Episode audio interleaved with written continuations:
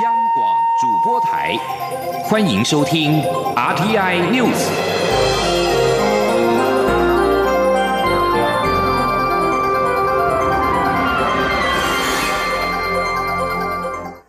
各位好，我是主播王玉伟，欢迎收听这节央广主播台提供给您的 RTI News 新闻。首先带您关注。香港特首林郑月娥宣布撤回逃犯条例的修订，以平息香港官民对峙。港股四号大涨近百分之四，美股四大指数也同欢。而今天亚洲主要股市仍沉浸在这样的欢乐气氛当中。台北股市早盘放量上涨，收复一万零七百点的大关。新台币对美元也强劲升值，升幅超过一角。今天记者陈林信宏的采访报道。香港反送中运动持续这三个月来，警民对峙越演越烈，引发国际高度关注。香港恒生指数八月跌幅超过百分之七，较台北股市跌幅不到百分之二，显得弱势。外资解码在港股的资金，经济前景也引发市场疑虑。为平息反送中运动的怒火，香港特首林郑月娥宣布将撤回逃犯条例。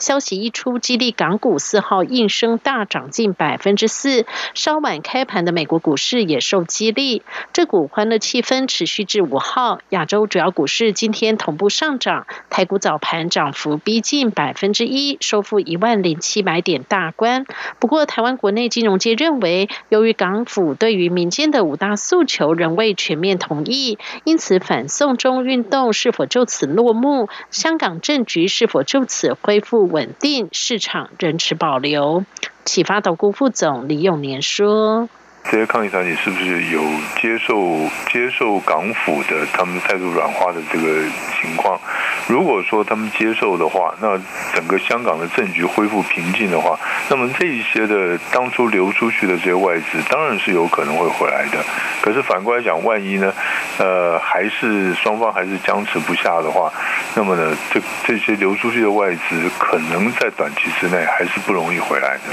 不过，富兰克林投顾研究部副总罗友美则表示，以富兰克林来说，并没有因为香港反送中事件而在港股加减码。他表示，基金投资还是看个别企业公司获利情况。如果投资的企业没有因为反送中运动拖累营收表现，资金就不需要离开。罗友美说。其实股票就是反映企业获利、企业财报嘛。嗯。企业财报出来，它有没有因为示威抗议而有重大损失？之前假如是抗争，或者是这个航空公司或者是什么，那就知道它获利再来会很差，股价就会跌。但是就目前这个状况，我们投资的其实民生消费的其实是没有影响。除了香港反送中情势缓和，美中贸易战也在现曙光。双方预计在十月初于华盛顿举行第十三轮会谈。除了台股上涨，台北外汇市场新台币对美元汇价也强升。开盘不到一小时，最高冲上三十一点二四一元，升值达一点二四角，创三周以来新高价。中央广播电台记者陈玲信鸿报道。关心台北股市今天中午的表现，现在时间是中午的十二点零三分。目前台北加权股价指数上涨了八十三点，来到一万零七百四十点，成交金额来到新台币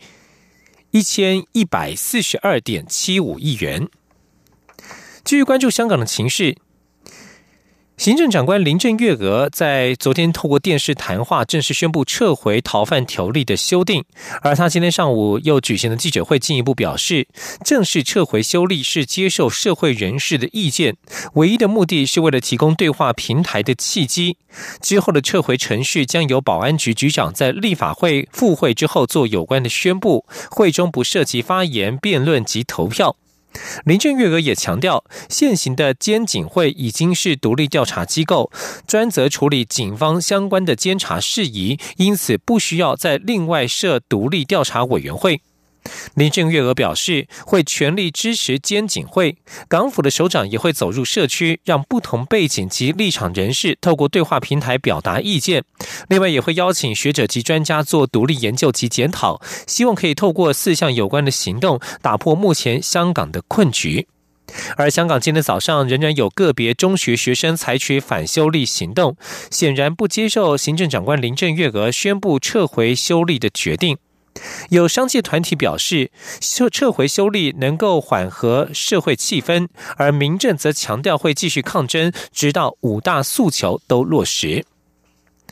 继续关注国内政坛焦点，针对国民党主席吴敦义指蔡英文总统是最大的中共代理人，蔡英文总统今天受访时表示，是吴敦义主席压力太大，讲话逻辑很奇怪。总统强调，政府的两岸政策很清楚，相信全台人民也不会相信这种说法。今天记者肖兆平的采访报道。蔡英文总统五号上午出席邮政员工关怀独居长者绩优楷模表扬大会，会后受访时被问到，国民党党主席吴敦义指蔡英文是最大中共代理人，蔡总统表示，吴敦义压力太大，说话逻辑很奇怪，而且全台湾也不会相信他是中共代理人，因为政府的两岸政策非常清楚，就是要尽力维持和平稳定现状，守护。国家主权以及民主生活的方式，而身为总统，更一定要挺身面对中国的步步进逼。蔡总统说：“步步进逼，哈，那文攻武赫也都不断，哈。那在这种情况下，哈，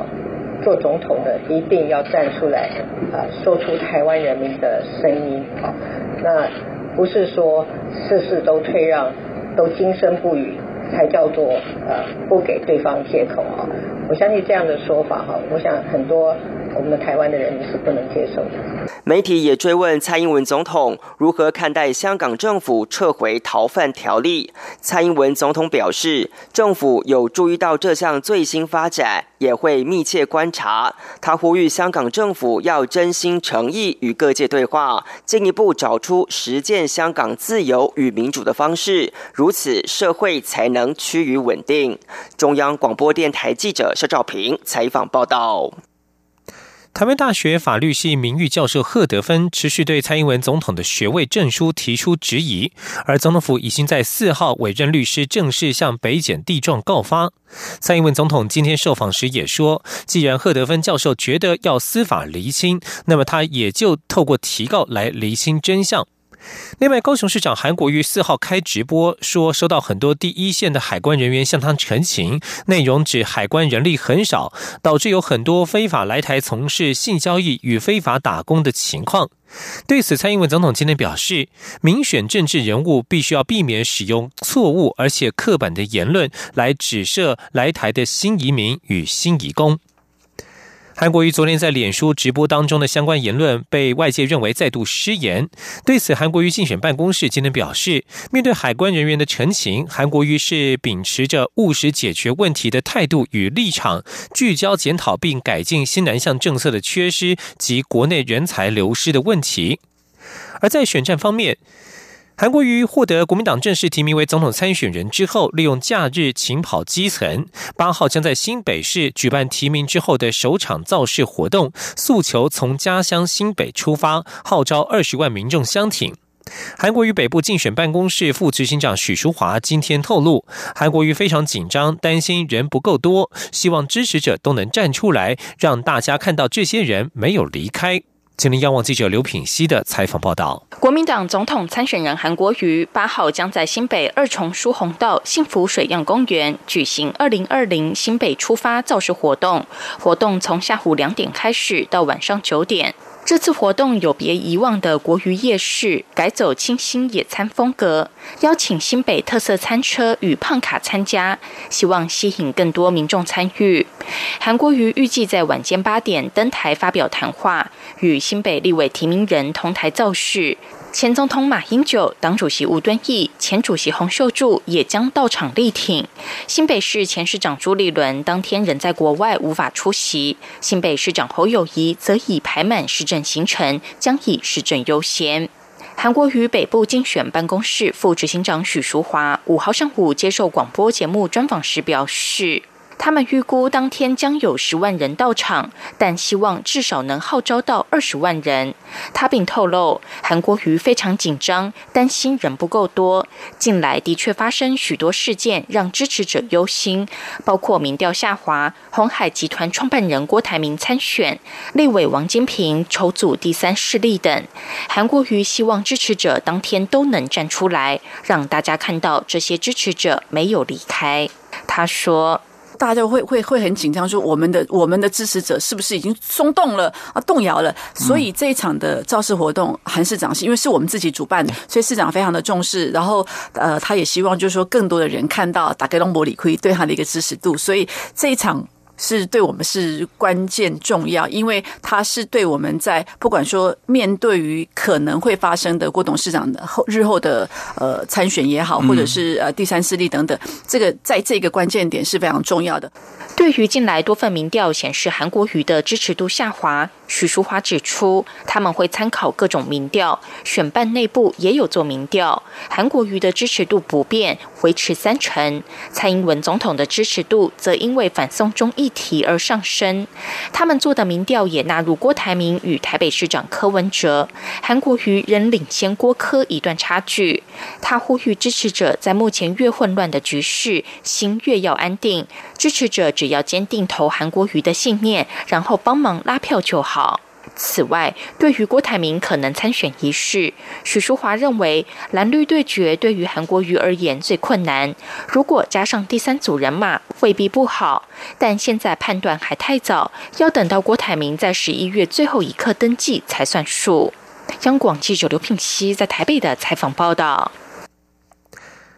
韩国预计将在八号在新北举办造势活动，力拼连任的蔡英文总统阵营近来也积极强化地方组织，各地后援会陆续成立。民进党并且规划将在九月二十八号举行全代会，作为二零二零大选的首场大型造势，全力备战。今天记者刘玉秋的采访报道。二零二零大选将至，蓝绿阵营皆已启动备战。国民党总统参选人高雄市长韩国瑜即将于八号在新北举办提名后的首场造势大会，拉抬声量，力拼连任的蔡英文总统是否也有相对的造势活动，引发关注。对此，蔡总统竞选连任办公室发言人阮昭雄受访时表示，蔡总统短时间内仍会以拼国政为优先，暂时没有规划大型的造势活动。不过，近来各地方后援会相继成立，蔡总统会利用空档时间与地方互动。强化内部组织运作。呃，我想近期来，呃，总统还是会以国政行程为优先哈，那也配合国政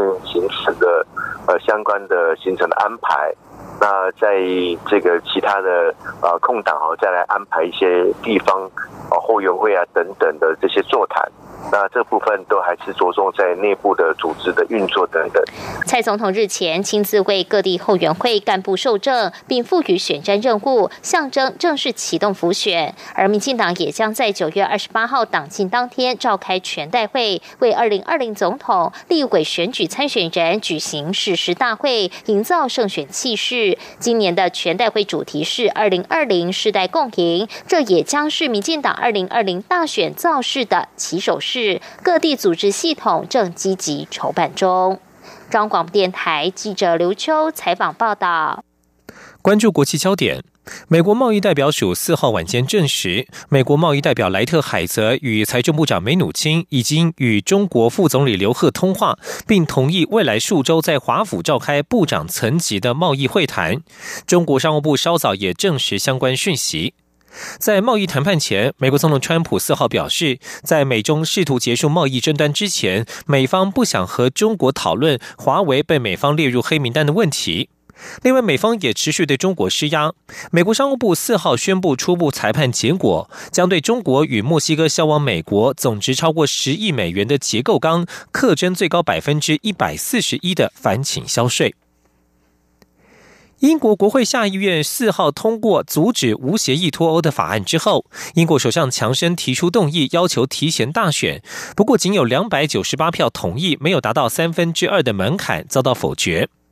反对党和叛逃的保守党议员四号联手在英国下议院推动立法，一天之内就火速把阻止无协议脱欧的法案送出上议院。强生为阻止国会立法提出提前大选的动议，但是工党、苏格兰民族党以及自由民主党都不同意现阶段提前大选。其他议员对于投票似乎兴趣缺缺，最后赞成票两百九十八票，反对票五十六票。虽然赞成多于反对，但是未达三分之二的门槛。以上新闻由王玉伟编辑播报，稍后请继续收听央广午间新闻。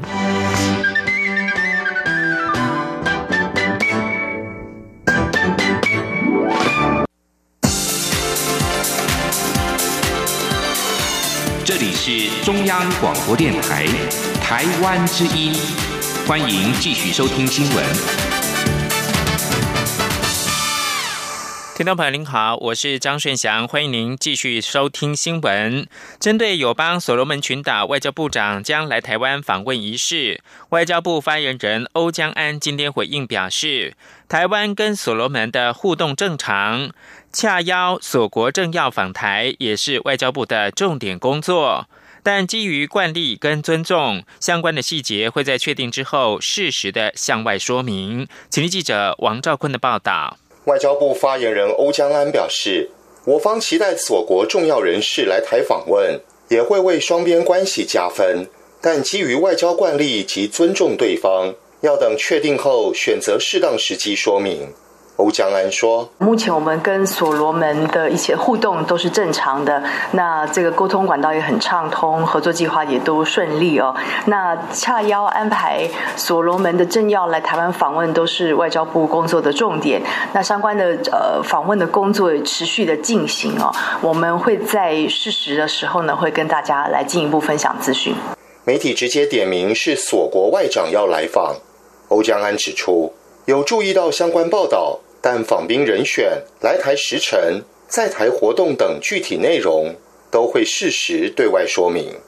媒体另有报道，今年出席 APEC 总统特使人选，欧江安对此回应表示，基于互信，相关安排不便对外透露。APEC 领袖人选是代表总统出席的特使，未来人选确定后，会由府方适时公布。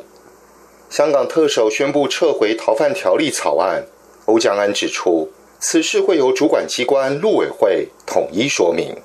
中央广播电台记者王兆坤台北采访报道。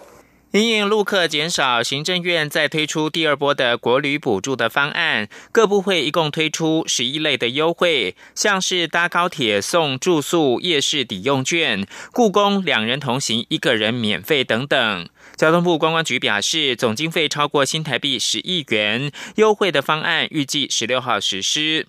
观光局之前已经寄出三十六亿元的国旅秋冬游奖励的方案，补助国旅自由行礼拜天到礼拜五的住宿，每房补助一千元。观光局奉行政院长苏贞昌的指示，推出了第二波的补助。第二波旅游优惠的补助，各部会将一共投入十点二亿元，预计从九月十六到十二月三十一实施。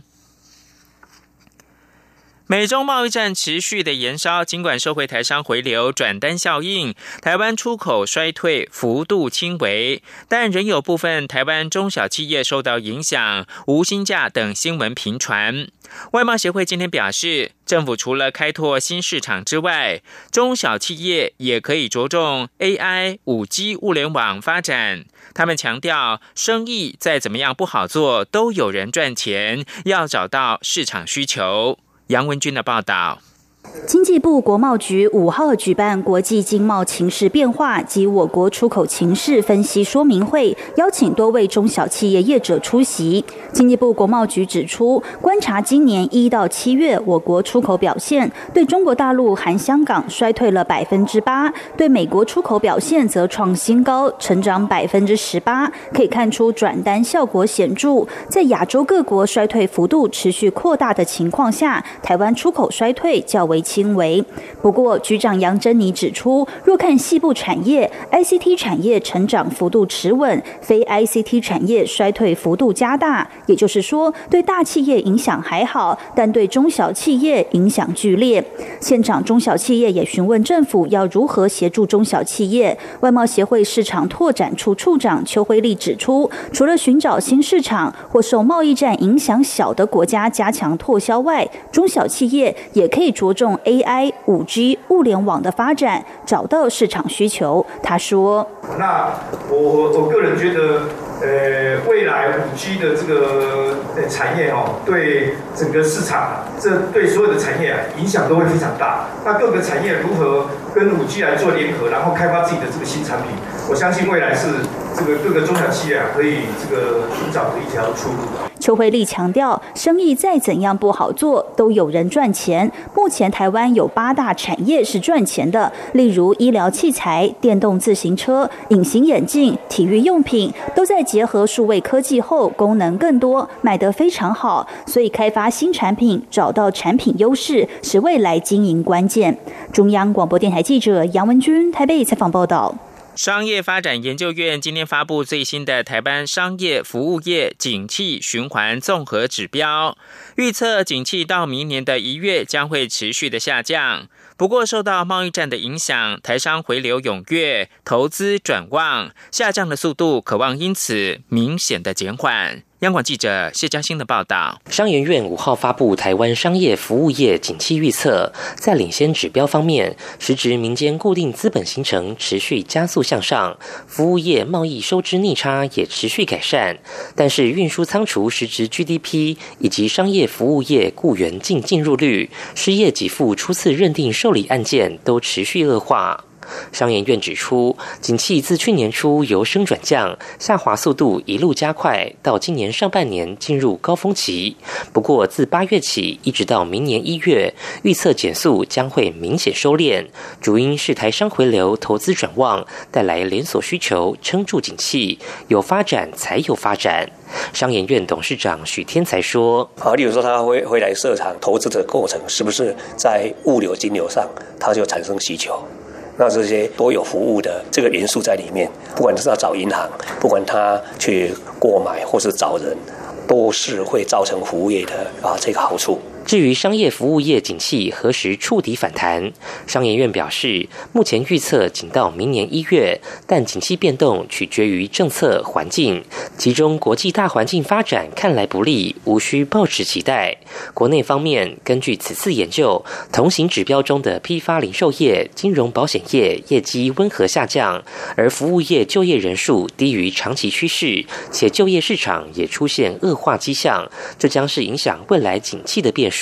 政府应趁此时检讨，加强短期刺激景气措施。中央广播电台记者谢嘉欣采访报道。文教新闻：教育改革联合阵线今天举行记者会，抗议教育资源分配不公，忧心台湾高等教育面临廉价办学的困境，呼吁政府要逐年的宽列经费，并且检讨高教经费的分配机制。郑玲的报道。教育改革联合阵线五号举行记者会，指出台湾教育资源分配过去一直是黑箱作业，高等教育资源不但因为组织扩张而稀释，且各校之间分配极端不均，让外界质疑门神效应是否存在。根据国发会释出的资料显示，台湾高教经费占国民所得比例远低于 OECD 国家平均，且有逐年下滑的趋势，显见台湾高等教育廉价办学的困境。大概台湾在 OECD 国家。是敬陪末座，只有二十六点三三。那 OECD 国家的平均值是三十九点五六。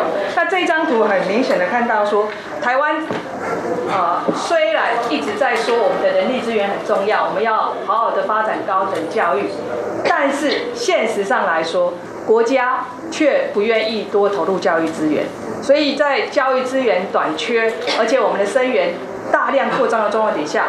台湾一直陷在高等教育一直陷在一种廉价办学的困境。台湾私教工会理事长陈秋莹也说，台湾的公私立大学与技职分配的资源极度不均。二零一七年，公立大学每位学生可以获得的资源是公立技职的一点三倍，私立大学的六点六倍，更是私立技职的九点六倍，且差距持续扩大，资源分配不均越来越不利私立技职学生。教育改革联合阵线要求教育部逐年宽列经费，并即刻检讨高等教育经费分配机制，同时政府也也应加强对违法私校的监督管理，减少补助强制退场，并建立以学生为补助对象原则，降低竞争型计划比例，减少公私立大学分配不均所造成的教育反重分配问题。央广记者郑玲采访报道。第十届总统文化奖四号揭晓得奖名单，其中青年创意奖颁给了豪华朗基工。豪华朗基工成军之初就是以共创精神为出发点，他们以行动为整合台湾软实力做了最佳的诠释。央广记者江昭伦的报道：豪华朗基工成立于二零一零年，由陈志健、林坤颖、张耿豪及张耿华四位艺术家组成。豪华朗基工的英文名字为 Luxury Logical，就是希望能将各种不同逻辑整合为更华丽的逻辑组合，强调的正是合作与共创的精神。豪华朗基工以行动来实践他们的理想与目标。二零一七年台北市大运的当代圣火台装置，让来自全球一百七十个国家见识到台湾跨域整合能力。二零一八年台中世界花卉博览会，串联公部门与不同领域的产业合作打造的作品，聆听花开的声音。又一次让外界看到豪华朗基工在整合产官学研的惊人实力。成员之一的林坤颖指出，台湾在各种产业、技术圈或设计力方面表现都很杰出，只是缺乏横向整合或协作的力量。豪华朗基工扮演的正是这样的整合角色。林坤颖说，豪华朗基工不止与基金会、民间企业或产业合作，就连许多团队畏惧的公部门，豪华朗基工都愿意携手。像是为拥有七十年历史的台电打造公共艺术永恒流动的花园，就是一个例子。林坤颖强调，他们其实乐于冲撞公部门或各种产业。他们能够成功整合不同领域的人一起合作的秘诀，首先就是把自己的专业功夫练好，另外就是要懂得以对方理解的语言和对方沟通。以公部门为例，豪华朗基工很清楚，公部门运作时有一套常年既有的机制，同时也是站在大众立场思考。因此，每次合作时，他们就会先跟上对方的节奏感，同时勇敢提出自己的想法，接着展开疯狂的沟通。过程永远保持理性正面的态度，将彼此拉到同样的频率，借此找到合作的切入口。林坤颖说：“啊，我觉得我们就是一个艺术团队，就是一个有自己专业的地方，可是有更多的专业是我们不理解。这时候就是要尽可能的去理解这个专业之后，把我们的步调调在一起，这样。”大家就会笑着做。林坤英表示，豪华朗之工一路走来，始终在进行不同领域的整合。如今能够获得总统文化奖、青年创意奖，是对团队十年成军的一大肯定。今年十月，豪华朗之工又跨出一大步，受邀担任二零一九年台南艺术节开幕演出，内容结合光电舞台、歌仔戏、悠人神鼓、当代舞团，还有王彩华与电音演出。是豪华朗之工首度尝试独立制作大型的表演艺术作品。林坤颖笑说：“整个内容可以说混种到不行，但背后的愿景还是希望借此让更多企业看到这样的整合，不只能触及更多观众，也能带来城市的观光，吸引他们愿意挹注资源，一起扶持台湾不同的产业发展，展现台湾的软实力。”中国电台记者张昭伦台北采访报道。台湾网球双打好手詹永然四号坑克罗埃西亚搭档多迪格，在美国网球公开赛混双四强被直落二不敌胞妹詹浩晴跟纽西兰的维纳斯，本季连三场大满贯晋级混双决赛梦碎。詹浩晴跟维纳斯的台纽联军成功的扳倒姐姐詹永然跟多迪格的台客组合。